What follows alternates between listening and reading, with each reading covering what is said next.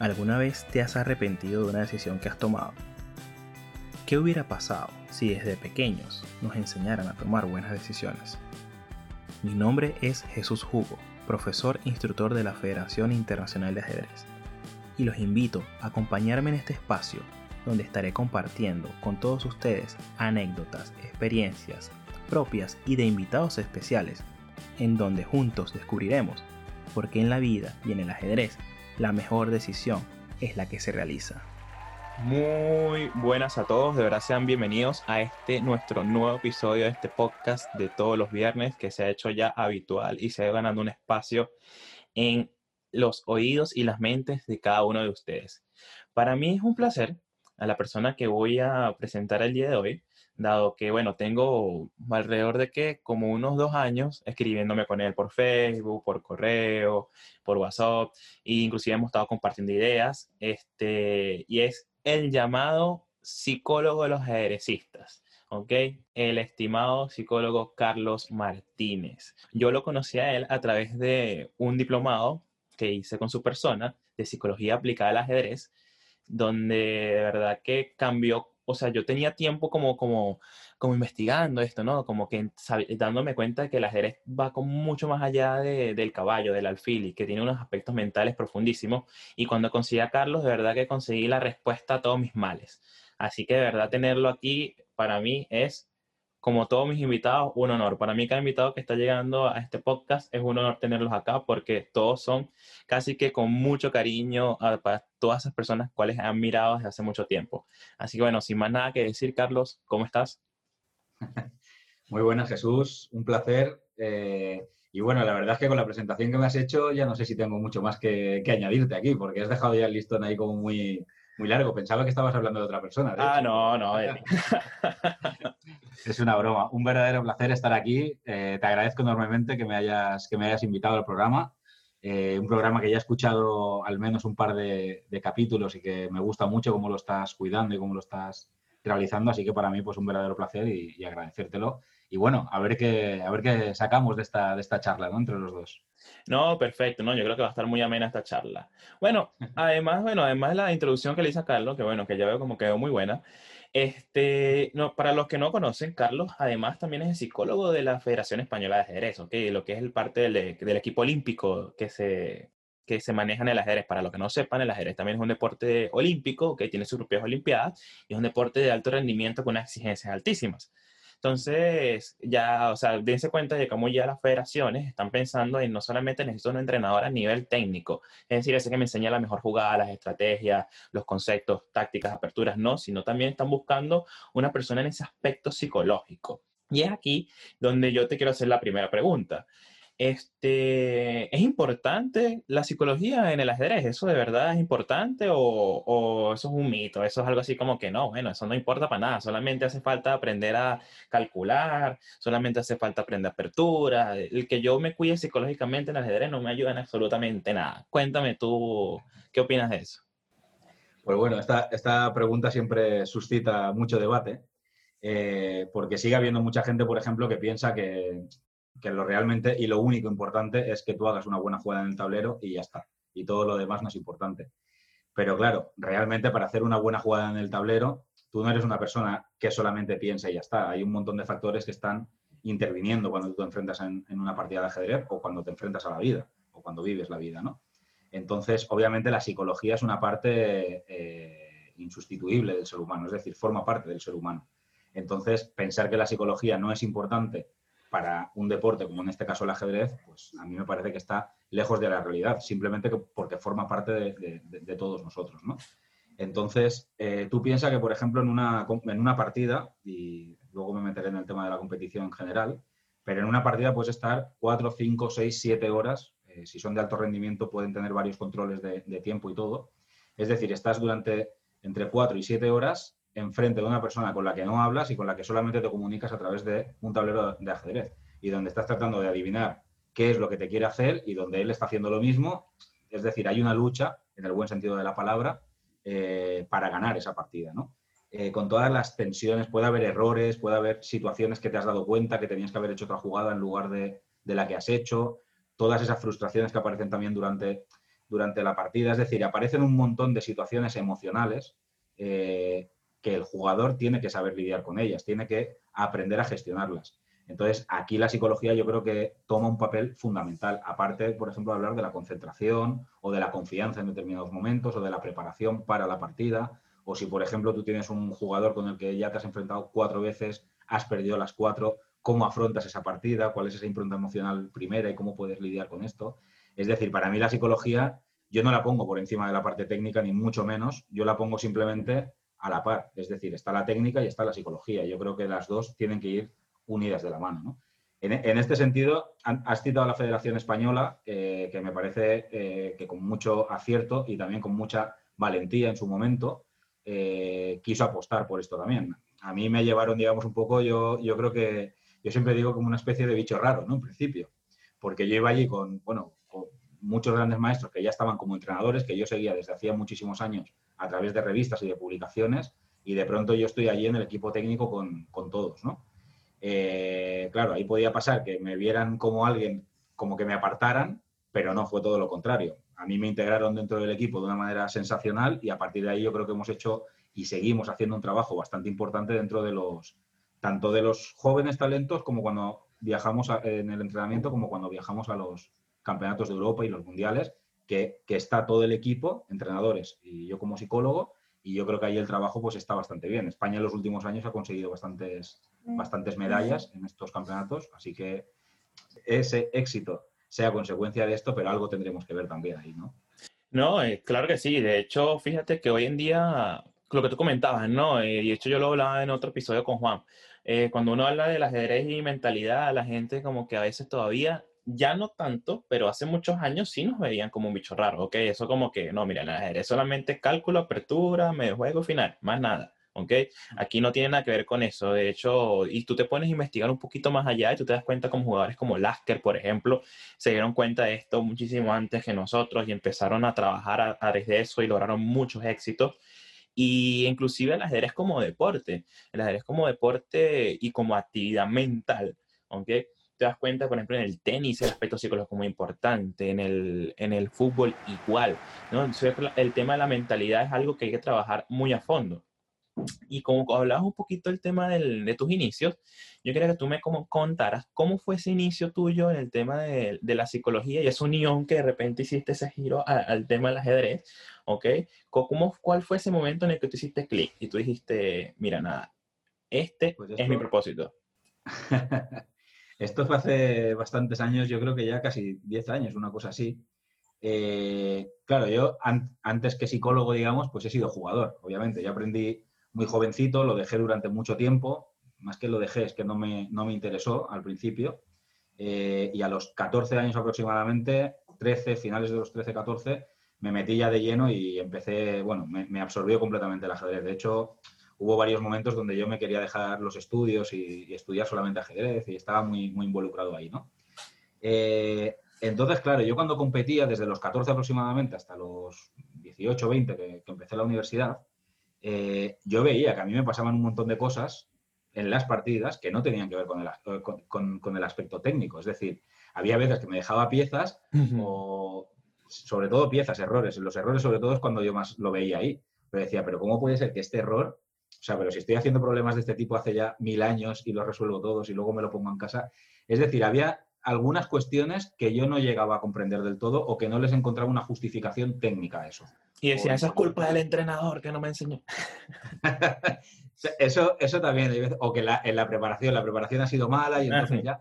Esto hoy en día pasa mucho también, ¿eh? que hay muchas veces que parece que la preparación sea toda la partida, ¿no? Y ya si sales mal de la preparación, de la apertura, pues entonces ya vas a perder eso es darle un peso, yo creo, bastante mentiroso a la parte de, de apertura. Obviamente tiene mucho peso, pero eh, luego tú tienes que jugar la partida.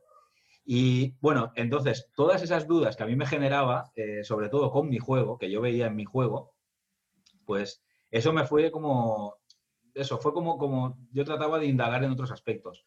Siempre me ha interesado mucho la parte de la psicología, del desarrollo, eh, del desarrollo personal y este tipo de cosas. En esa época yo estaba leyendo infinidad de libros, con 17, 18 leía muchísimo, yo que sé, libros como Bukai y, Oso y cosas de este tipo. Eh, y entonces, no sé, hubo, hubo, un momento eh, bueno, yo ahí seguí indagando, empecé a hacer algunas cosas mientras que jugaba y mientras que hacía la carrera. Entonces ahí empecé a descubrir algunas, algunas cuestiones, algunas cosas que yo podía más o menos tratar de ir trasladando a, mis partidas. Algunas veces con éxito, otras con ningún éxito. Eso pasa, tranquilo. Yo creo que hice cinco, seis o siete años, algo así. No sé en cuánto tiempo la, finalicé. Eh, pero cuando terminé, sí que la federación, en un momento determinado, la Federación Valenciana de Ajedrez me dijo, oye, Carlos, ¿qué te parece si, tratas de, proponer eh, un proyecto de psicología aplicada al ajedrez? Sobre todo ellos lo que querían era trabajar la parte más de la ansiedad de los jugadores, que supieran lidiar sobre todo con los, con los nervios y con la concentración. Y bueno, pues todo este recorrido que ya había hecho, yo escribía mucho, le daba muchas vueltas a la cabeza durante todos estos años, eh, pues fue como que ahí dije, ostras, aquí he encontrado yo el terreno donde, donde le puedo poner rienda suelta a esto, ¿no? Y entonces, eso, presenté un proyecto, lo aceptaron y empecé a trabajar. Y a partir de ahí con un poquito de reticencia siempre porque tenía miedo de que, pues, que no se comprendiera, porque de pronto yo llegaba a las sesiones, eh, eran sesiones de entrenamiento, concentraciones de entrenamiento, donde los jugadores estaban jugando al ajedrez, claro. Tenían un tablero, el mural, se les explicaba jugadas y tal, y de pronto, al, cabo de la hora y media, venían a la sesión con el psicólogo. Y entonces con el psicólogo lo que tenían que traer era una esterilla, por ejemplo. Y entonces, claro, llegábamos allí, yo les hacía correr por la sala, luego paraban, es decir, hacía diferentes ejercicios que nada tenían que ver con un tablero de ajedrez y precisamente era para trabajar otros aspectos. Al principio me miraban raro, las primeras sesiones me miraban muy raro, pero luego ya pues como que poquito a poquito fui, fui siendo aceptado, ¿no? Por decirlo de alguna manera, ¿no? No, sí, de hecho, eh, todo lo que estás diciendo me hace mucho sentido porque a veces yo lo trabajo mucho con los niños, ¿no? A veces yo agarro clases en las cuales hago mucho, mucho lo que es este tipo de contención emocional, eh, eh, trabajo psicológico, y a veces, no sé, utilizamos que si un cuaderno, un dibujo, y a veces los mismos padres se quedan y que, ay, ¿y cuándo sacan el tablero para la clase? Y el mismo niño, ¿y cuándo a jugar, profesor? Y yo les digo, bueno, pero ya va, ya va, vamos a ver, por ejemplo, cuáles son tus objetivos para la competencia, qué cosas podemos alcanzar, qué emoción sentiste cuando competiste, ¿no? Entonces tú vas ahí trabajando alrededor de eso y como que es algo, un terreno que aunque hoy en día ya se ha abordado, un terreno todavía muy nuevo, ¿no? Es como sacar del cajón, del cuadrado al ajedrecista, ¿no? Del, del común denominador. De, de, de, hecho, ahí, Jesús, eh, eso digamos que, que, te daría casi un plus hacer este tipo de cosas, porque yo siempre digo que eh, cuando yo estoy con algún jugador, siempre le digo, mira, conmigo vas a hablar de todas aquellas cosas que no le dices al entrenador.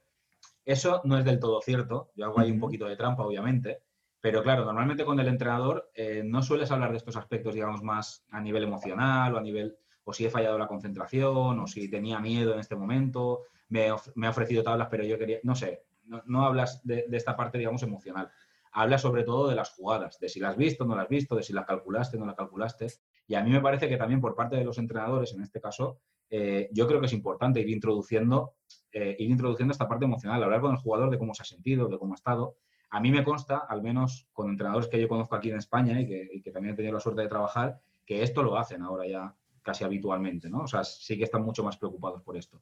Al final es lo que tú haces allí, ¿no? Es preguntarle al jugador mucho más allá de la partida eh, y sobre todo cuando va a empezar la, sesión, por ejemplo, pues preguntarle objetivos que se plantea, qué es lo que quiere hacer, cómo se encuentra y a partir de ahí poder iniciar la, sesión de entrenamiento. Sería como un calentamiento, algo así sería, ¿no? Mm, excelente.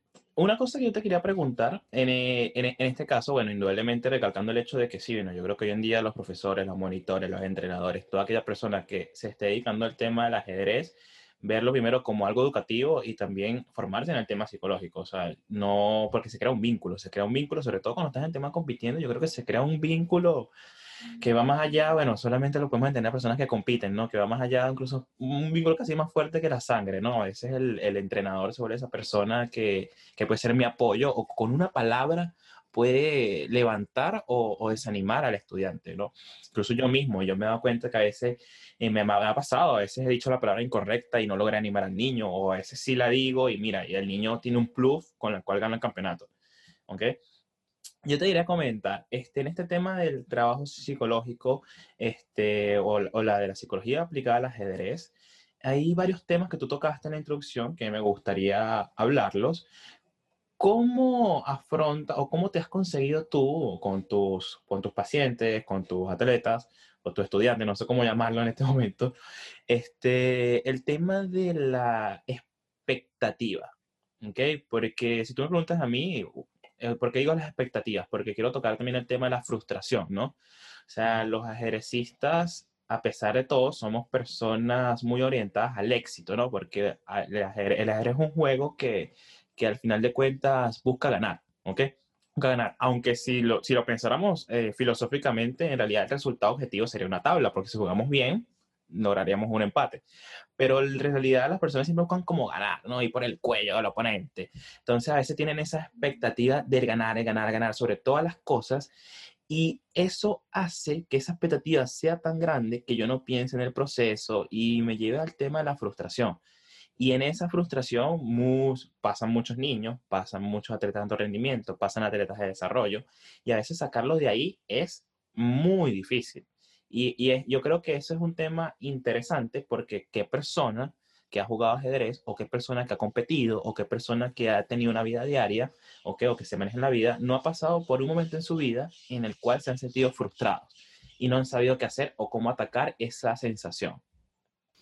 Bueno, esta pregunta es extensa, eh, pero bueno, yo, te voy a decir algunas de las, de las experiencias que yo he tenido a lo largo de estos años.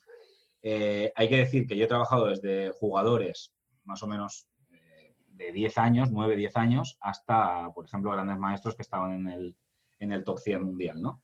Y este tema es un tema que yo creo que se ha repetido, que se repite bastante, de manera bastante habitual. hay un tema que es fundamental y es tú cuando vas a competir, es decir, si hay una competencia, entiéndase también esto, que yo cuando hablo de la competencia no hablo en un tono en el que solamente vale ganar, en el que es algo eh, negativo, que, por encima de todo voy a tratar de ganar y si al rival le puedo hacer daño, le voy a hacer daño. Nada, nada que ver con eso. Eso para mí no es la competencia. Eso es otra cosa. Eh, que, yo eso no, no, lidio con eso. Pero sin duda alguna mucha gente lo piensa así. Sí, por desgracia sí. Sí, exacto, por desgracia, ¿no?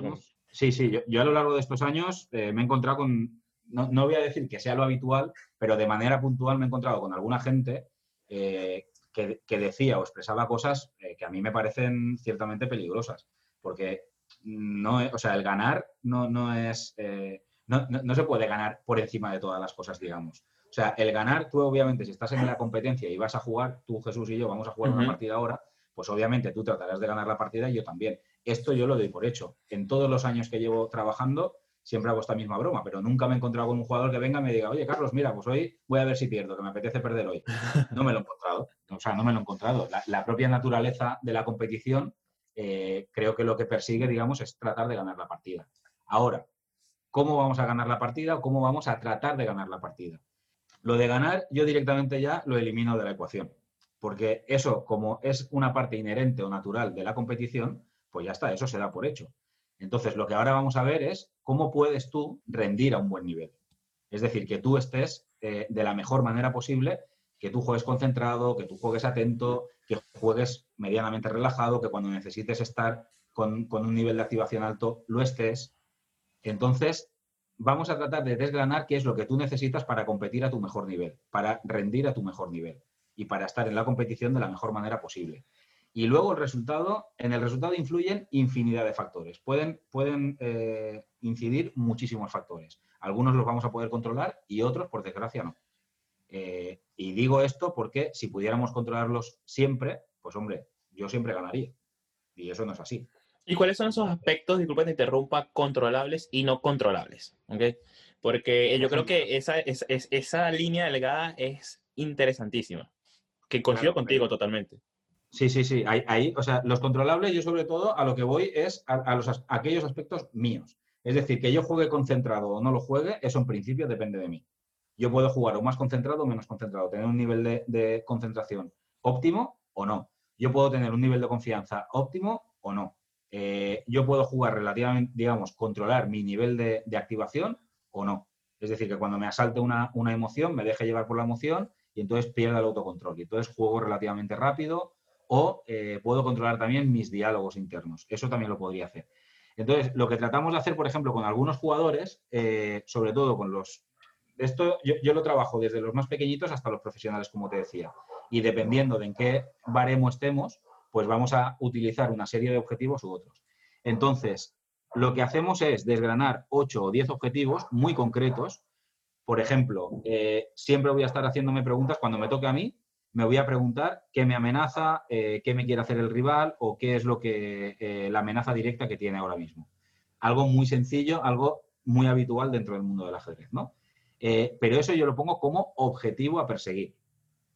Y así voy desgranando 8 o 10 objetivos que yo quiero que tú hagas durante la competición, durante la partida. Una vez que acabe la partida, en lugar simplemente de irnos, has ganado o perdido, porque esto ya lo hemos visto, esto ya sabemos qué, es, lo que hacemos es, vale, de estos 10 objetivos que tú te has marcado, ¿cuáles de esos has, seguido, has hecho? Si, por ejemplo, el jugador de 10 ha seguido 3, pues obviamente hay un problema ahí. Es decir, es probable que la partida no sea buena. No porque, eh, no porque haya perdido la partida o la haya ganado, sino porque es que de los 10 objetivos solamente ha seguido 3. Entonces tendríamos que seguir mirando a ver qué, podemos hacer o cómo ajustar esos objetivos para que tú los cumplas y trates de rendir de la mejor manera posible. Esos objetivos pueden ser la preparación, esos objetivos pueden ser el descanso. Eh, hay con jugadores, por ejemplo, que tenían muchos problemas de descanso, eh, con los que he tenido, que no podían dormir bien, que cuando llegaban a la partida estaban medianamente cansados. Entonces hacíamos algunos ejercicios de relajación para que pudieran dormir por la noche. Y entonces luego medíamos si habían podido dormir o no habían podido dormir. Y depende de eso, pues el objetivo se ha cumplido o no se ha cumplido. Es decir, eh, yo hablo de una cosa muchas veces es trascender el resultado. Cuando hablo de trascender el resultado, tiene que ver con esto. Tiene que ver con irnos mucho más allá del resultado. Ganar es, una, es lo que buscamos, digamos, lo que perseguimos, pero por encima de ganar está cómo yo puedo jugar y cómo yo puedo crecer como jugador. Entonces, eh, bueno, no sé si he respondido del todo la pregunta, Pero, principalmente eh, yo la, la, forma que tengo de trabajarlo es irme a la parte personal, irme a ti como jugador y a partir de ahí cuáles son las diferentes secuencias que puedes hacer para tratar de la mejor manera posible, ¿no? No, eh, sí la respondiste pues, totalmente, no te preocupes, ¿ok? Porque digamos que eh, es como ahondar en eso, ¿no? Primero el sacar de la ecuación la palabra ganar, ¿ok? El sacar de la ecuación la palabra perder, porque al final de cuentas, bueno, nadie se sienta a jugar algo para, para, para perder, ¿no? Todos tenemos esa, esa motivación de ganar, pero sí darse cuenta de que más allá de ese resultado final, hay algo en el medio, que es lo interno, ¿no? Que es ese volver a ti, que es ese, es ese trabajo que tú tienes que hacer como jugador, como persona, como estudiante, como, como tú lo quieras ver, ¿ok? A las personas que nos están escuchando. Ahora, yo también te quería hacer otra preguntita. ¿Qué factores psicológicos crees tú que están dentro de lo que es el perfil de un jugador de ajedrez? Que, cuando yo te hablo de jugador de ajedrez, te hablo de un jugador que está iniciándose niño, adulto, adolescente, ¿ok? O sea, que, ¿cuáles son los factores psicológicos que crees que afectan más su rendimiento, su progreso? Eh, por ejemplo, mm, no sé, los nervios, pues se me ocurre aquí algo así, de repente me vino a la mente. Cuéntame un poquito de eso. Yo sobre todo en los más, eh, en los más pequeños lo que te diría sería la concentración. Es decir, la concentración yo creo que es un, factor fundamental, sobre todo la disponibilidad de la concentración, porque obviamente en el ajedrez eh, vas a estar jugando una partida, como hemos dicho antes, durante muchas horas, tu nivel de concentración no puede ser el mismo desde el inicio hasta el final, que este es otro de los errores que hay veces Aquí principalmente los padres eh, son los que casi siempre achacan a los hijos.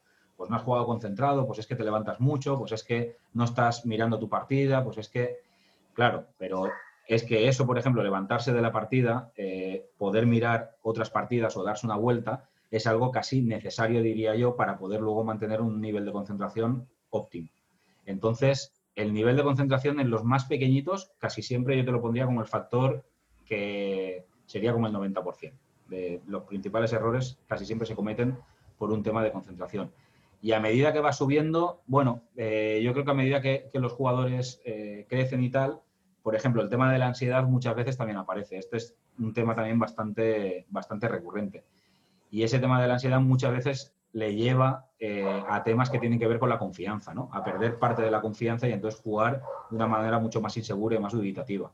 Pero esos dos temas la concentración y la, y la ansiedad, te diría yo que son los principales factores, más que la ansiedad, el control del nivel de activación.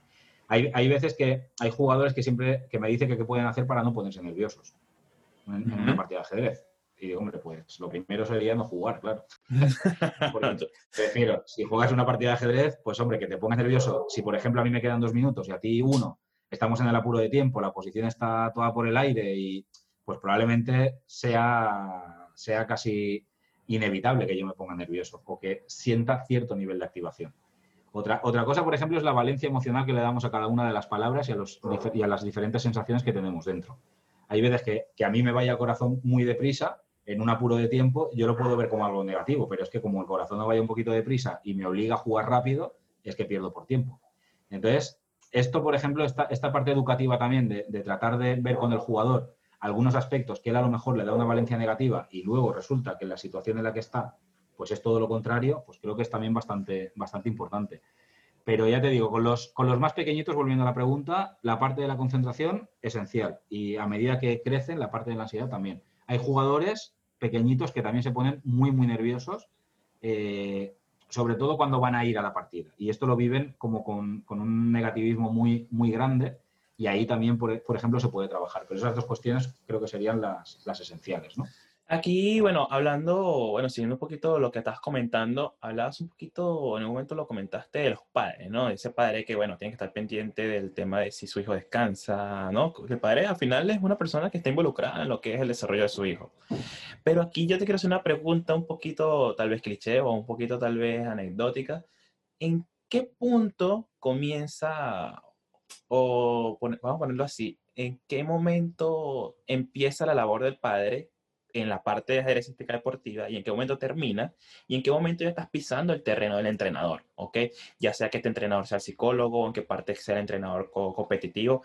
¿Por qué? Bueno, porque yo me he encontrado y cada vez, bueno, antes cuando yo comencé, bueno, uno cuando está comenzando, uno suele ser muy permisivo.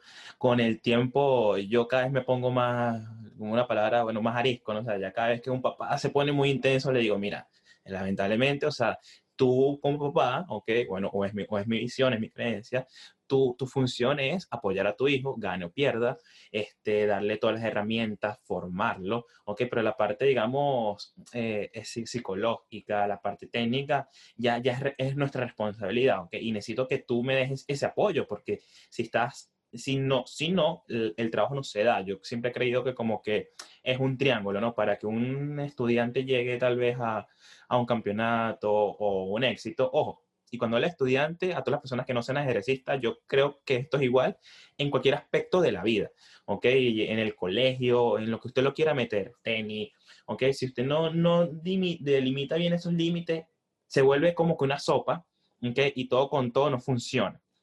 Entonces, ahí yo creo que tú me hablarás de eso. ¿Cuál debería ser el rol del padre en este tema de, del ajedrez con el niño en el factor psicológico? Porque sin duda alguna, un estudiante no ve igual al entrenador que al papá, ¿ok? Y ahí muchas veces me he dado cuenta que la principal barrera está en el padre, ¿ok? Que el padre que a veces quiere vivir a través del hijo, el padre que tiene una expectativa totalmente diferente al hijo, el padre que a veces no, no, no, no, no respeta, o quien sabe que sí, a lo mejor es todo lo contrario, es un padre a uno, ¿ok? Y ese padre a uno más bien tiene un entrenador que no está funcionando. Alrededor de eso quisiera hablar un poquito. Mira, de, de, de, hecho, antes de. Te voy a hacer un, un, un, apunte que me ha parecido muy importante, porque has dicho esto de que, que, con el tiempo te vas como haciendo más arisco, que decías, ¿no? Has utilizado uh -huh. la palabra arisco, pero a mí me parece que, eh, que, yo creo que con el tiempo lo que haces es poner cada vez más límites, que creo sí. que esa, esa, palabra es como muy, muy concreta. Me parece que cada, cada uno en ese ámbito tiene una parcela y que yo creo que es importante respetarla, por el buen, sobre todo por el buen funcionamiento del grupo y por el buen. Eh, desarrollo y crecimiento del, chico en este caso. ¿no? Eh, esto obviamente es la tríada de, del deportista, que por una parte está el contexto familiar o el entorno, digamos, más cercano, está el entrenador y por otra parte el deportista. En la medida en la que ese triángulo esté compensado y cada uno esté, digamos, cumpliendo con su papel, con su rol, pues obviamente, eh, digamos que va a haber mayor crecimiento por parte de todos, no solamente del deportista, por parte de todos. Todos van a poder aprender y van a poder crecer dentro de su parcela. Eh, a mí me parece que aquí hay dos principales problemas, casi siempre con, con esto del rol de la mamá y del papá. Eh, por una parte están los padres y las madres que quieren a lo mejor, tú lo has dicho, eh, cumplir un deseo, por ejemplo, propio a través del hijo, esto podría ser, o a lo mejor simplemente que pueden ser más sobreprotectores y entonces tratan de, de ayudar sobremanera al, al niño en este caso. Eso podría ser un factor donde el padre se mete, el padre o la madre se mete un poquito más eh, de la parcela que le toca, Y por otra, yo te diría que también está la del entrenador, que hay veces que el entrenador es como, como que cualquier actitud del padre o de la madre le molesta. Es como que cualquier pregunta que hace acerca de esto ya lo concibe como si se estuviera metiendo en su terreno, como cualquier recomendación, por ejemplo, o, alguna observación que él ha visto en casa, eh, le dice, pues parece que el entrenador ya se pone eh, a, la defensiva. Entonces me parece que es muy importante, esto yo en algunas charlas que he dado para, para entrenadores, yo esto incido muchísimo porque el entrenador tiene que tratar de, eh, conseguir que tanto la mamá como el papá sumen para su equipo. Y entonces esto se hace entre todos. Eh, tanto el padre como la madre son, son, un eje fundamental dentro de esa tríada. Entonces, ¿qué tendrían que hacer? Aquí voy a, voy a aprovechar porque escribimos un, un librito, un pequeño libro, digamos, explicativo, la psicóloga María Rodrigo, que es una psicóloga también de aquí de, España que trabaja en el ámbito del ajedrez. María Rodrigo Yanguas. Sí, María, María Rodrigo Yanguas, eh, muy buena profesional. Eh, pues escribimos un, librito dando algunas recomendaciones y algunas eh, observaciones que pensábamos que era importante para los padres. Esto lo hicimos a través de la, Federación Española de Ajedrez. Podéis entrar por ahí, se llama Guía para Madres y Padres de Ajedrecistas y se lo tengo pues se puede descargar de manera gratuita, leerlo, ahí damos algunas, algunas claves. Pero los padres y las madres, eh, obviamente, tienen que estar, eh, sobre todo se tienen que, interesar por la actividad que están haciendo su hijo. Y sobre todo preguntarle cómo le está, cómo le está yendo, cómo están ellos, cómo se sienten, si sienten que están aprendiendo, si no lo sienten, eh, si hacen amigos, si no hacen amigos. Es decir, pueden hacer infinidad de preguntas alrededor del ajedrez. Es decir, no, no le tienen por qué preguntar si va a jugar la española o va a jugar la inglesa. O si se lo preguntan, porque a lo mejor el padre y el padre la madre y el chico o la chica, pues quizá, eh, digamos, que comparten la actividad del ajedrez, que le pregunten desde simplemente saberlo, ya está. No, para criticarlo, no para decirle que a él se le da mejor la escocesa en lugar de la española, porque entonces ahí ya estás traspasando una, una franja que a mí me parece peligrosa el padre o la madre nunca, jamás van a ser objetivos con su hijo. Esto es eh, evidente, no pueden ser objetivos con su hijo. Y, digo objetivos no porque vayan a ser eh, muy permisivos con su hijo, sino todo lo contrario. Puede ser también que sean totalmente eh, censurables con su hijo, digamos. O sea, que puedan ser mucho más duros con su hijo a la hora de exigirle cosas o de llegar a lugares a los que no puede ser. Yo en este, en este sentido he tenido algunos padres, no, ya te digo, no, no es lo habitual, ¿vale? la mayoría de los padres con los que yo me he encontrado a lo largo de los 10 años que llevo eh, son personas eh, que yo creo que son muy razonables y que tratan de ayudarte, al menos lo que yo me he encontrado. ¿eh? Pero, claro, aquellos padres y madres que se salen de esta norma, pues yo creo, siempre digo que hacen como mucho ruido, ¿no? Entonces llaman mucho la atención y parece que sean más de los que realmente son. Pero yo me he encontrado con algunos papás que hacían de entrenadores de su hijo o que trataban de, entrenar a sus hijos o que trataban mm, de mejorar al entrenador, que, justamente yo siempre les digo lo mismo eh, con algunos. Digo, bueno, eh, no, digo que sea lo habitual tampoco siempre, pero eh, si sigues por este camino, puede ser que tu hijo en unos años pues directamente deje de jugar. Entonces, yo no sé si es lo que quieres. Si es lo que quieres, puede seguir así eh, si no, pues o buscas otra persona o si lo vas a, ser tú porque no hay otro remedio, digamos, no queda otra situación, pues al menos ir formándote e ir viendo diferentes situaciones para, poder ayudarle. Pero así de entrada, yo te diría que el papá no puede hacer de entrenador de, su hijo, la mamá no puede hacer de entrenadora de su, de su hijo, ¿vale? Esto sería una parcela del entrenador. Y lo que sí que te diría sería que es fundamental para los entrenadores que se interesen por esas apreciaciones y por esas observaciones del padre. Yo creo que el entrenador con el papá siempre, con la mamá, siempre tiene que estar en continuo contacto. El papá o la mamá le tienen que preguntar también al entrenador cómo va su hijo, qué es lo que está viendo, cómo está eh, creciendo, si está mejorando, si no está mejorando, si le ve interesado, si no le ve interesado, etc. Esa comunicación bidireccional tiene que ser eh, constante.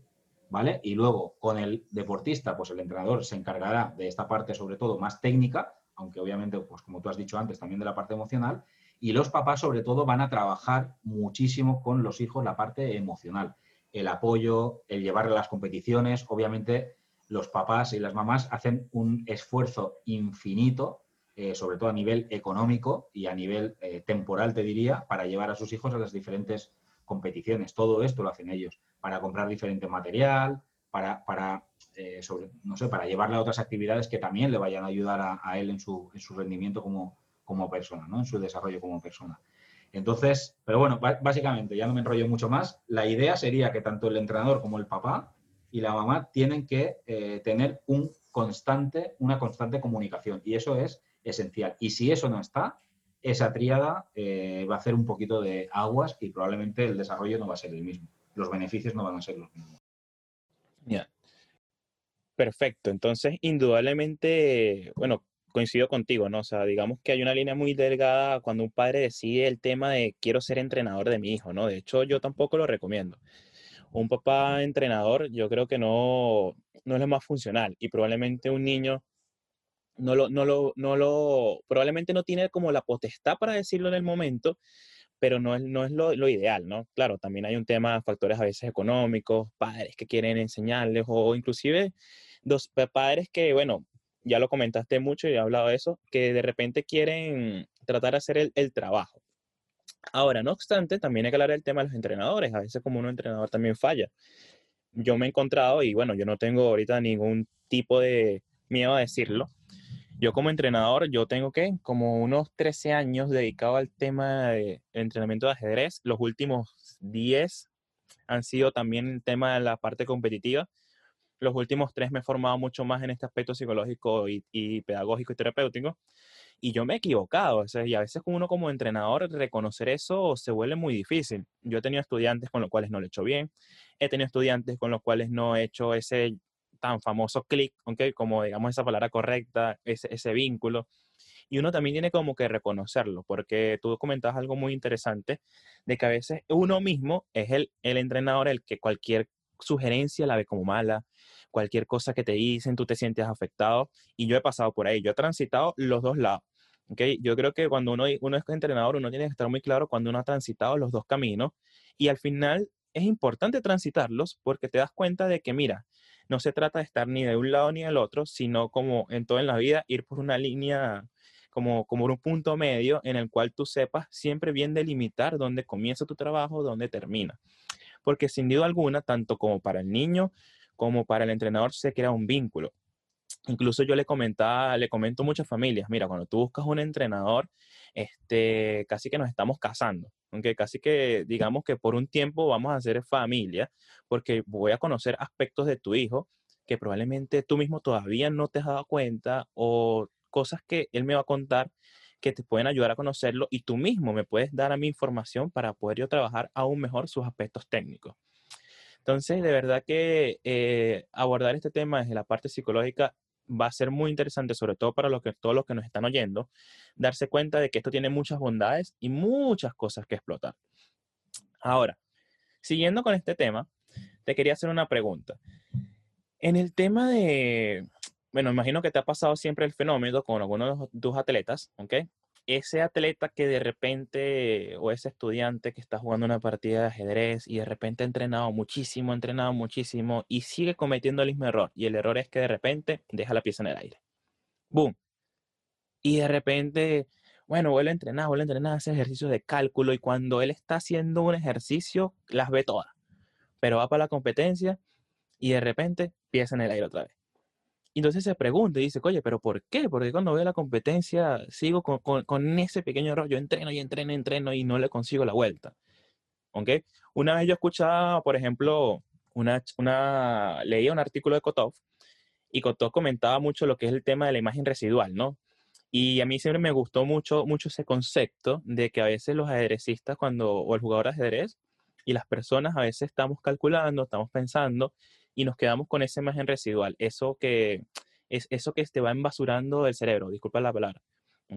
Y a veces eso hace que cuando tú estás en una partida, ¿okay? en algún momento, yo lo asocio mucho como, como pensar en el pasado.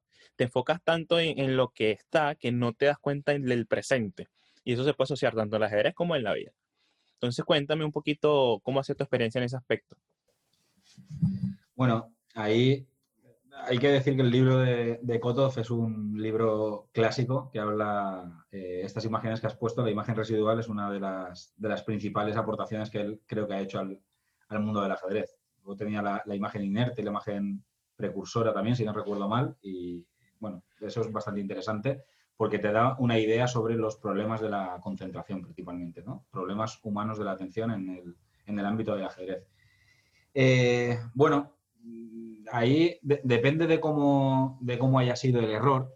Sí que es verdad que hay jugadores que, cometen durante mucho tiempo los mismos tipos de errores. Eso sí que es cierto. Pero yo me baso mucho en el tema del, entrenamiento. Claro, aquí hay, aquí hay dos cuestiones, porque por una parte, casi todos los jugadores que trabajan conmigo, ellos tienen su entrenador. Yo no hago de, entrenador de ellos, yo hago de psicólogo principalmente. Entonces trabajamos con aspectos, si, si yo lo que estoy viendo a través de sus partidas, a través de las diferentes situaciones que él me plantea o a través de la comunicación que yo tengo con, el con, con su entrenador, si me está diciendo que hay problemas de concentración, pues lo que tratamos de hacer es implementar, eh, digamos, estrategias para superar esos problemas de, concentración. Pero siempre les digo una cosa, esto, claro, no es que tú hoy hagas un montón de problemas de concentración y entonces mañana ya no lo tienes. Eso no, esto no funciona así. Sería como una especie de, gimnasio. Entonces, tú cuando vas al gimnasio, si quieres que los bíceps cada vez sean más grandes, pues no es que vayas dos días al gimnasio y luego ya dejas de ir y ya tienes unos bíceps tremendos. No, esto no es así. Esto es que requiere de un entrenamiento constante durante un tiempo prolongado y a lo largo del tiempo tú verás los resultados.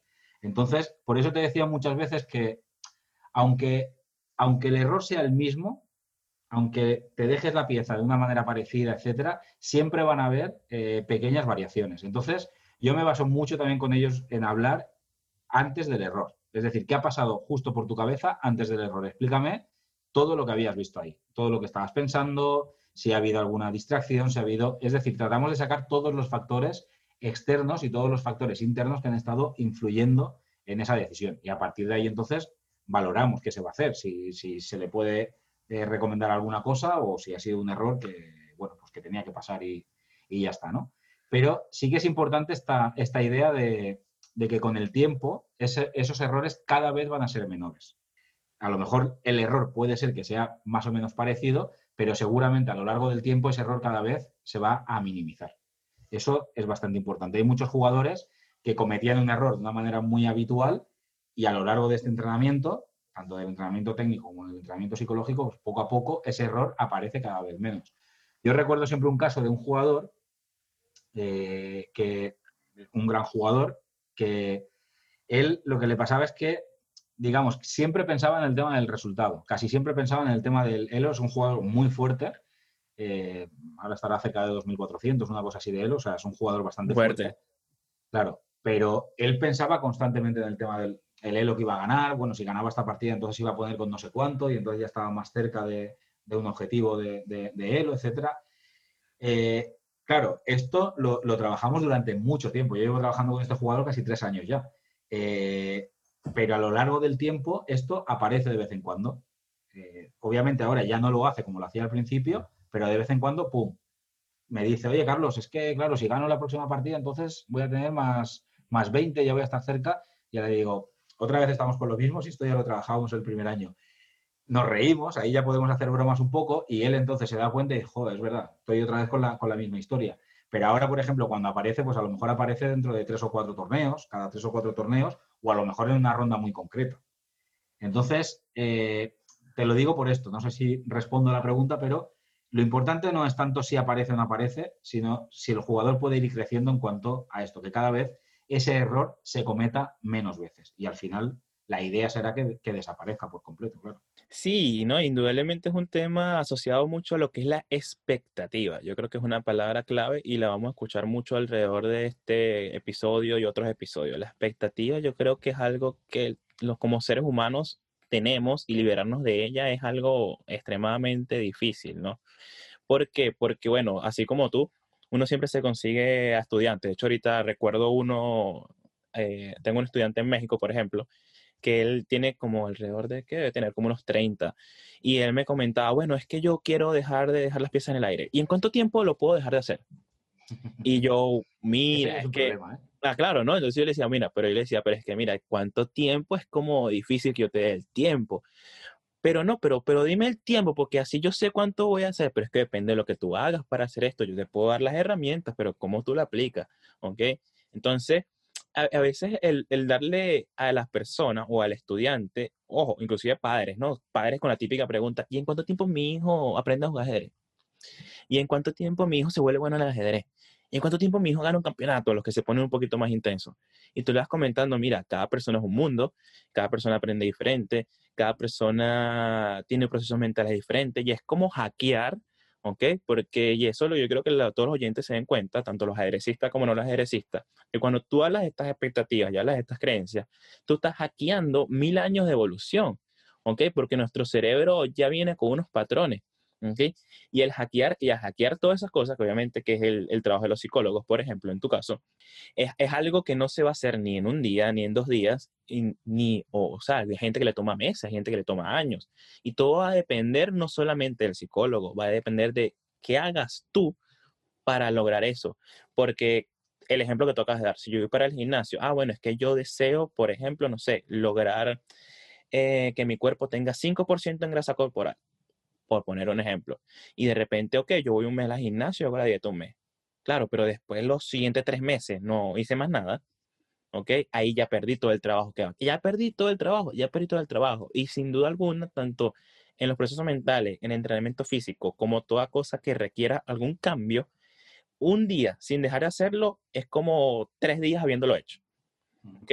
No, no es una cosa de, paridad. Entonces, en ese tema de la expectativa, la gente se frustra mucho porque la gente como que, oye, pero es que yo hice, hice y todavía sigo cometiendo el error. Pero es que cálmate, porque mientras tengas esa creencia de que tú quieres lograrlo ya, no lo, no lo, vas, a, no lo vas a poder recibir, no lo vas a poder recibir. Y suena anecdótico y suena muy filosófico y a veces la gente cuando lo comenta dice, oye, pero este loco lo que me quiere sacar la plata y lo que quiere es que yo le siga pagando clases o más cursos, la cuestión.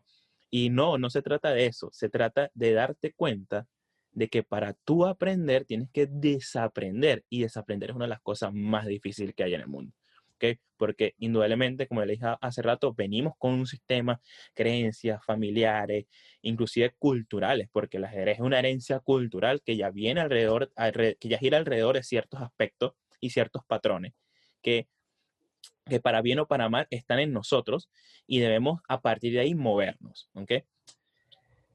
Teniendo, y bueno, ahí, bueno, de verdad que a mí este episodio me está encantando, yo te iba a comentar también, ¿qué hacemos? Aquí hay algo comiquísimo, ¿no? Y yo, bueno, voy a tocar aquí dos preguntas en una, ¿ok? Porque voy a hablar del tema de la derrota, ¿ok? Tema de la derrota tanto en niños como adultos, porque yo creo que hay dos temas con la derrota tanto en niños como adultos. Primero, Personalmente, yo siempre he dicho, cuando me preguntan, Jesús, ¿cómo se siente la derrota en el ajedrez? ¿Ok? Yo les digo, mira, la derrota en el ajedrez se entiende igual en todos los deportes. ¿Ok? No obstante, si yo te lo pudiera explicar para las personas que no compiten o las personas que no han hecho algún deporte, el perder una, un campeonato, perder una partida es como cuando te deja tu novia. ¿Ok? Como cuando tienes una decepción amorosa. Yo creo que no hay, todos los que pasamos por ahí sentimos un dolor, y decimos, más nunca me vuelvo a enamorar, más nunca, más nunca me la vuelven a hacer, ¿ok? Y así nos pasa cuando perdemos en algo, ¿no? Como cuando tenemos una derrota, nosotros que dejamos el ajedrez. O sea, yo siempre he conocido, yo tengo tantos estudiantes amigos que dicen que van a dejar el ajedrez y al otro día tú lo ves jugando, ¿ok? Voy a dejar el ajedrez, ya más nunca hasta aquí, ¿ok? Y tú, y bueno, porque vienen de, esa, esa, sensación que, bueno, indudablemente, bueno, tú que la has sentido yo también, es como que, oh, como, como uno la, no la supera. Inclusive esos baches son importantes, porque una derrota puede, puede moldear el carácter del estudiante. porque te lo comento? Yo, por ejemplo, me, me, ha, me, ha, pasado, yo he tenido varios casos de estudiantes que son muy lentos para aprender ajedrez. Digamos que tildarlos de que no son talentosos. ¿Ok? Y tú te das cuenta de que se van forjando como un hierro con la derrota. Y dale, y pierden, y pierden, y pierden, y pierden, y pierden. Y más cuando ganan, tú le preguntas, ¿ganaste? Sí, profesor, seguro. Sí, profesor, seguro. Ah, porque tú, ¿ganaste en serio? No te puedo creer, ganaste, sí. ¿Ok? Y te das cuenta de que ellos se van haciendo más fuertes alrededor de eso. ¿Ok? Caso contrario con ese estudiante que hay muchos y nos encanta tenerlo otros entrenadores que es talentoso. ¿Ok? Ese tipo que tú le explicaste haz esto, haz esto, y lo hizo. Es más, lo mejoró. Entonces ese tipo entrena, va, va, y avanza, y gana el campeonato, y gana el campeonato, y gana el campeonato, y pasa el momento en donde él ya se cree Jesucristo caminando sobre las aguas. ¿Ok? Ella cree que, mira, no, nada, nada, no pasa nada, por favor, profesor, ¿cómo usted me va a enseñar eso? Si ya yo lo sé. ¿Ok? Profesor, póngame cosas más difíciles.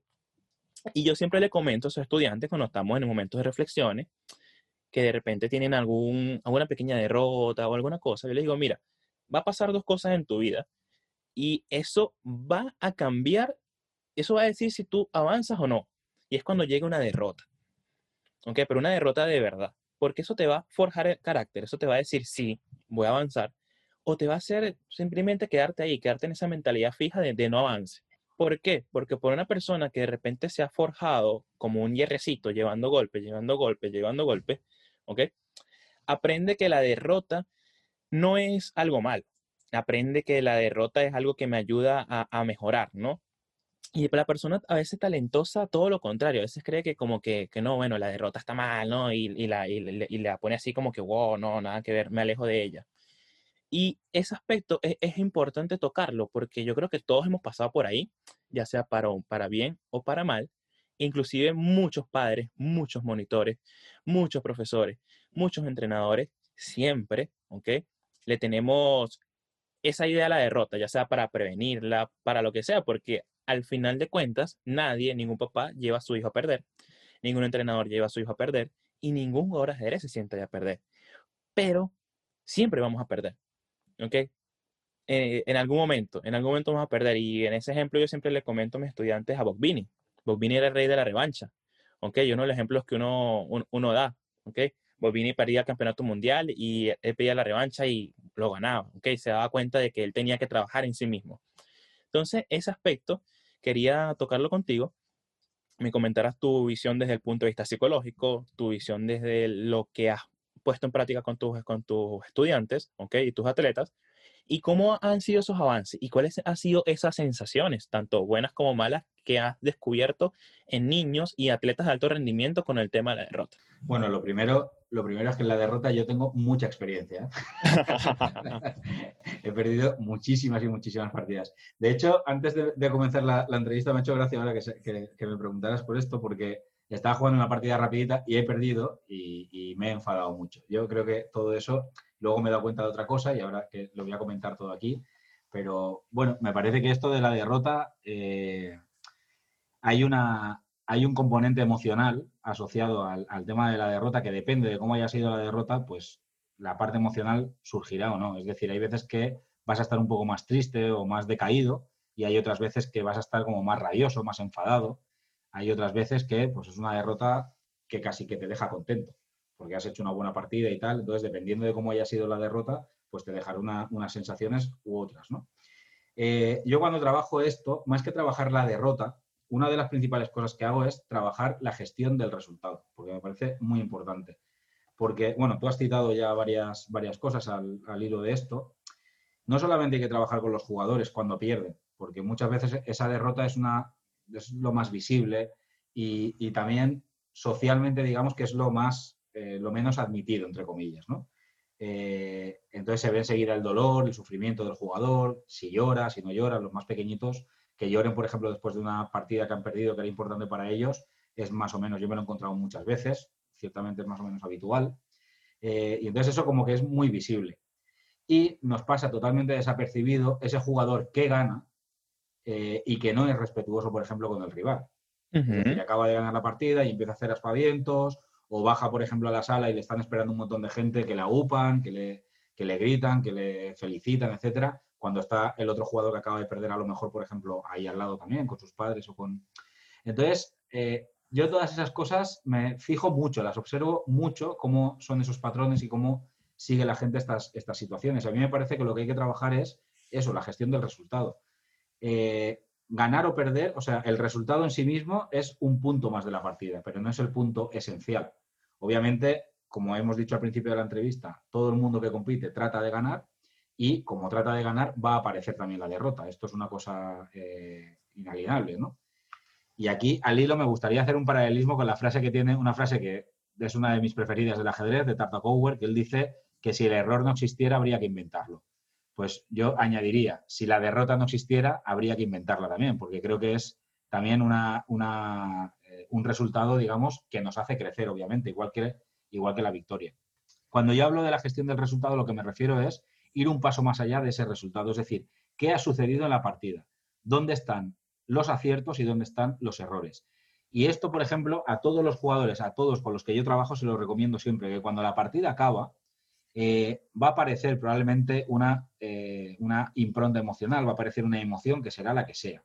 Esa, esa emoción pasará. Esa emoción quizá en algunos jugadores perdura más, en otros perdura menos, pero esa reacción emocional, nada más terminar la partida, pasará.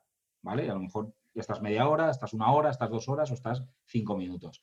Cuando ese tiempo pase, sería muy importante que tú veas la partida o que la comentes con el, eh, con el entrenador y que podáis sacar algunos puntos en común, algunas conclusiones que a ti te sirvan como jugador, por encima del tema del resultado. Es decir, eh, si pierdes una partida de 50 jugadas, es imposible que tú hayas hecho 50 jugadas mal. Eso es imposible. Algunas cosas habrás que has hecho bien y habrá otras que donde estás confundido, te has equivocado y pierdes la partida.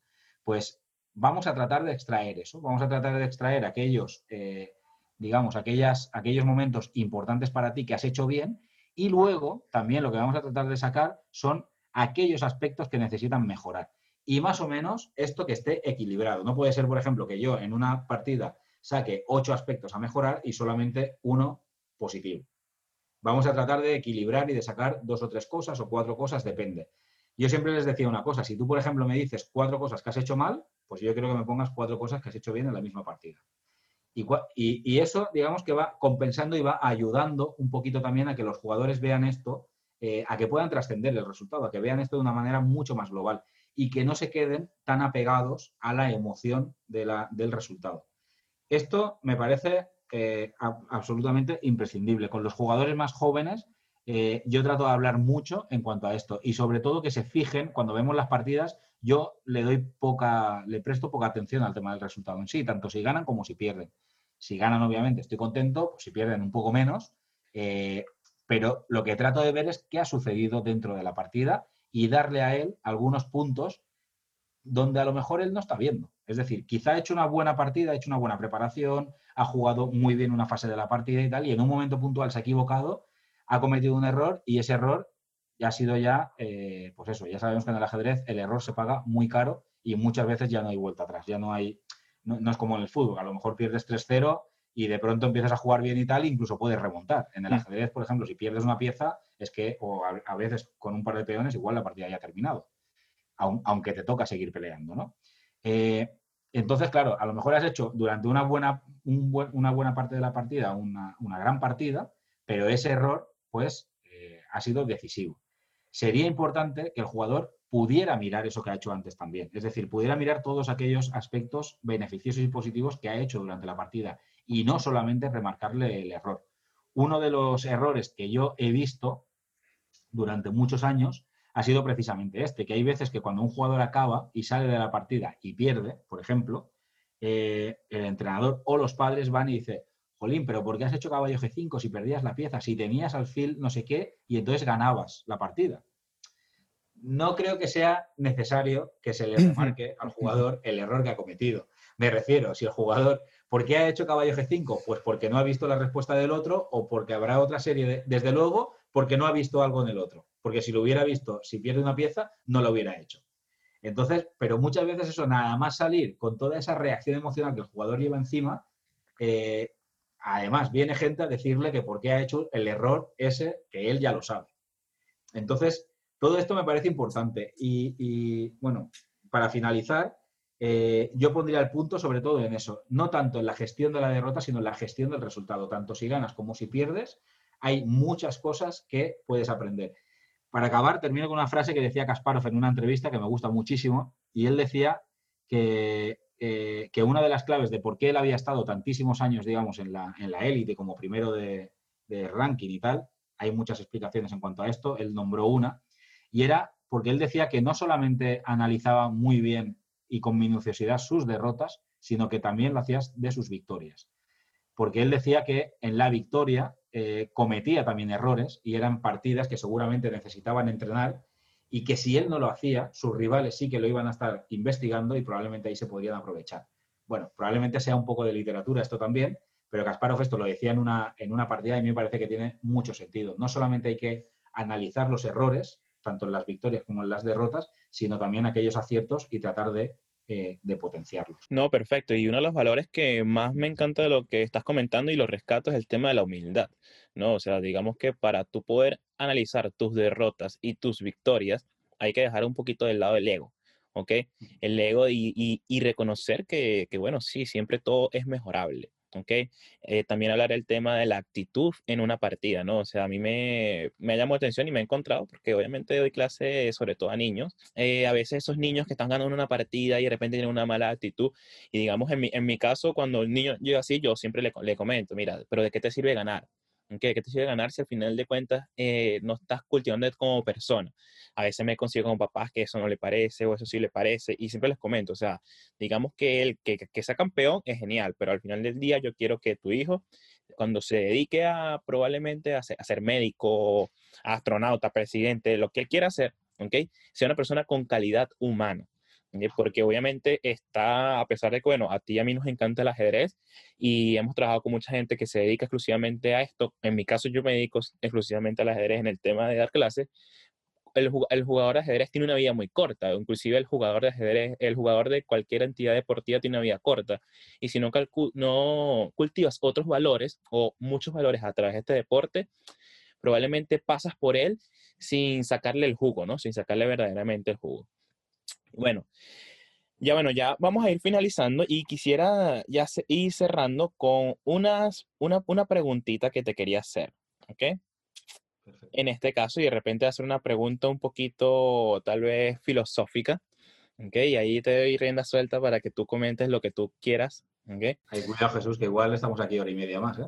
Ah, bueno, ah, no, tranquilo, bueno, pues estamos una hora y media. Yo creo que este podcast, este episodio hoy va a quedar muy, muy, muy bueno en, en ese aspecto. Te iba a comentar, a ver, Carlos, este, a nivel personal, a nivel de lo que has visto, ¿en qué se parece el ajedrez para ti a la vida, ¿no? Como decía Gary, Gary Casparo, ¿no? O sea, cómo la vida imita el ajedrez para Carlos Martínez. Y, además de eso, ¿en qué te ha ayudado? ¿En qué estás seguro que el ajedrez te ha ayudado? Mm, porque me gustaría que, disculpa que te interrumpa, que te interrumpa, me gustaría que las personas que, que nos oyen, que no son jugadores de ajedrez, se, supieran, supieran todo, todo, todo eso de cómo una persona, como en tu caso, que es psicólogo, le ha sabido sacar el jugo a esto? Esta es una pregunta bastante, bastante extensa, creo yo, ¿no? No te preocupes, no te preocupes, tenemos dos horas más.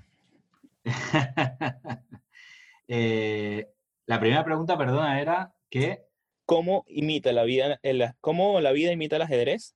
Es que, claro, a mí, me parece que la, a mí me parece que el ajedrez, yo no sé quién lo inventaría, ¿no? Porque aquí hay muchas teorías y hay muchas, pero el que lo inventó, la verdad que bueno, aunque sería un proceso histórico, etcétera, pero bueno, que cuando llegaron a esto, la verdad es que aquí me parece que en, esas 64 casillas con estas figuras es que se dan muchísimas situaciones de la vida cotidiana, ¿no?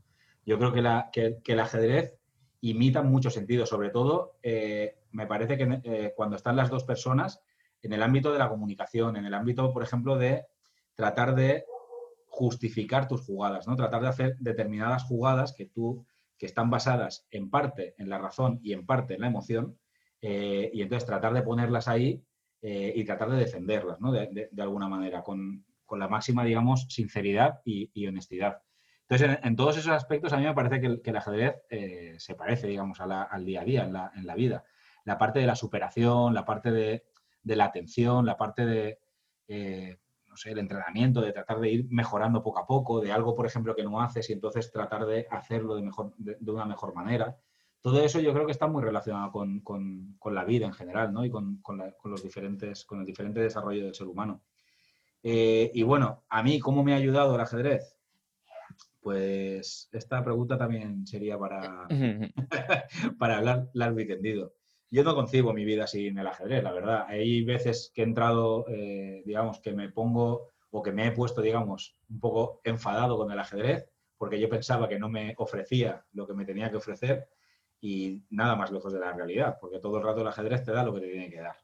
Eh, a mí, por ejemplo, me ha ayudado mucho a tratar de ser una persona mucho más eh, racional, te diría, ¿no? A tratar de pararme un poco, a tener un mayor autocontrol, a tratar de ver las, las situaciones no desde un único prisma o de, de, una única manera, sino tratar de verla desde diferentes puntos de vista y tratar de, ver, tratar de verlas de manera global, sobre todo esto. Eh, me ha ayudado también a que la parte emocional es una parte esencial del ser humano.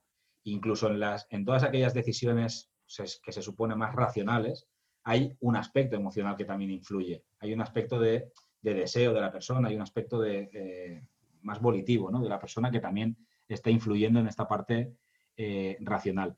Y luego, sobre todo, eh, pues me ayuda, me ha ayudado, me ha ayudado, me ha enseñado más que ayudar, me ha enseñado a levantarme muchísimas veces, ¿no? A levantarme después de de hacer un esfuerzo muy grande, por ejemplo, para prepararme, para jugar diferentes torneos, para tal, y que ese resultado no se dé, que no se dé la situación como yo pensaba que se iba a dar, eh, a aprender a levantarme otra vez ahí y, a volver otra vez a intentarlo y a tratar de aquellos aspectos que no hacía bien, tratar de mejorarlos un poquito, eh, un poquito más, pues todas esas cuestiones yo las pondría en valor. Eso creo que es lo principal que, me ha dado el ajedrez.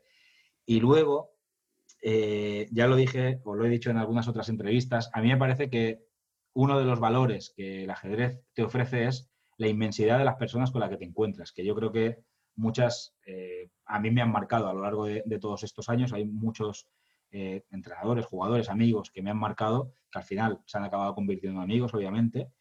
Eh, y una de las cosas, por ejemplo, que siempre decía, ahora yo desde hace unos años me dedico mucho al ámbito más de la psicología y estoy más apegado al ámbito de la, de la competición, pero una de las cosas que yo echaba mucho de menos era aquellas clasecitas que yo hacía con mis, con mis alumnos en los colegios, que tenía pues alumnos que iban desde los cuatro añitos más o menos hasta los ocho, nueve años, diez años quizá.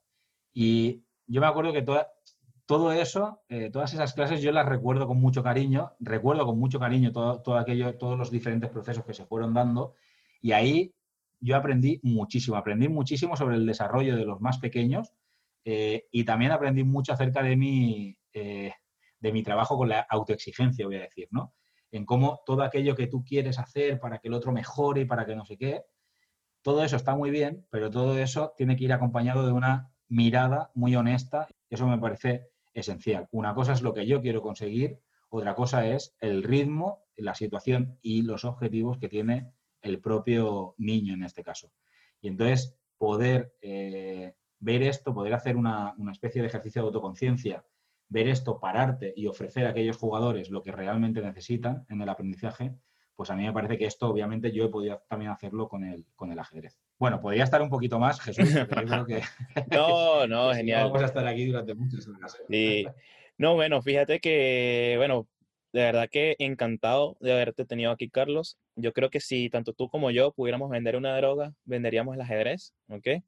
O como dice una frase por ahí que dice, si el ajedrez lo, lo prohibiera, nos volveríamos contrabandistas. Y yo creo que, que, bueno, nada, ¿no? Creo que tú lo has dicho perfectamente. Una de las grandes virtudes, y me quedo con esa parte final, ah, y todo lo que has dicho me ha parecido excelente, y de verdad que espero que todas las personas que nos están escuchando, eh, eh, digamos, se detengan en cada uno de los conceptos que hemos estado trabajando acá. Es el tema de que somos una familia.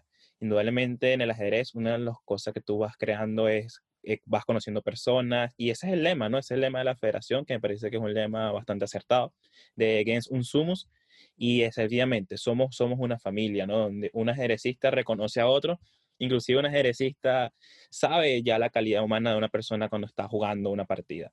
Entonces, de verdad que para mí encantado. El ajedrez nos hizo coincidir y el ajedrez nos hizo coincidir también en este episodio. Feliz de haberte tenido. Este, para, para mí no solamente era un entrevistado más, sino una persona que me ha servido a mí como un ejemplo para guiarme y me leo todos tus artículos, me leo todo, me escucho todas tus entrevistas y tenerte como entrevistado es como sentirme aquí como que, oh, genial, estoy con Carlos. ¿Okay? Así que bueno, encantado, de verdad. Este, gracias a ti. No sé si tienes algo que comentar para cerrar. Sí, hombre, Jesús, yo te, quería agradecer eh, lo primero la entrevista y la invitación. Como ya hice al principio, la verdad es que hemos estado durante un tiempecito que se me ha pasado esto como si fueran 15 minutos. Eh, he estado especialmente cómodo. Me alegro mucho también de haber coincidido contigo porque eso, nos conocíamos de cursos, de haber charlado un poquito y todo esto. Eh, el otro día me metí un poquito también en tu web para ver un poquito cómo, cómo iba avanzando todo el tema, así que me parece que es muy bueno y me parece que va a ser un proyecto muy, muy bonito el que estás llevando a cabo. Y nada, pues te deseo lo mejor y para cualquier eh, cosa, pues ya sabes dónde estamos. Muchísimas gracias por la invitación, muchas gracias a los oyentes también por, por escucharnos. Y bueno, si tenéis cualquier duda o alguna cosa que me quieran preguntar, pues te lo pueden dejar ahí tranquilamente en las redes o en el podcast y estaré encantado de, responderlas. Sí, perfecto. Y de hecho, antes que se me olvide, Carlos también tiene sus redes sociales, lo pueden, lo pueden chequear, ¿no? Arroba Carlos Martínez, lo pueden buscar en Instagram. E inclusive, Carlos acaba hace una semana de inaugurar su nueva academia que va muy de mano con el aspecto psicológico, cómo aplicarlo al ajedrez. Así que los invito a buscarlo, a seguir leyendo más, más de él y hacer contacto porque de verdad que es una persona con un excelente contenido para compartir con todos nosotros. Y sin duda alguna, Carlos, yo creo que en algún momento vamos a tener que hacer otro capítulo porque yo creo que todas las personas que escuchen esto van a decir que siente que quedamos en deuda con algo que podamos compartir. Y hay todavía mucho que tocar. Seguro que sí. Eh, bueno. Eso será buena señal entonces. Ah, eso será buena señal, claro que sí. Bueno, muchas gracias a todos los oyentes del día de hoy. Esto fue Muévete con propósito y muchas gracias por escucharlos. Nos vemos en el próximo episodio. Hasta luego. Y en nuestro próximo episodio estaremos hablando con Daniela Espinosa, o mejor conocida en redes sociales como Dani Comunicadora, sobre la importancia de aprender a comunicar nuestro propósito. Así que no se lo pierdan y nos vemos en el próximo episodio.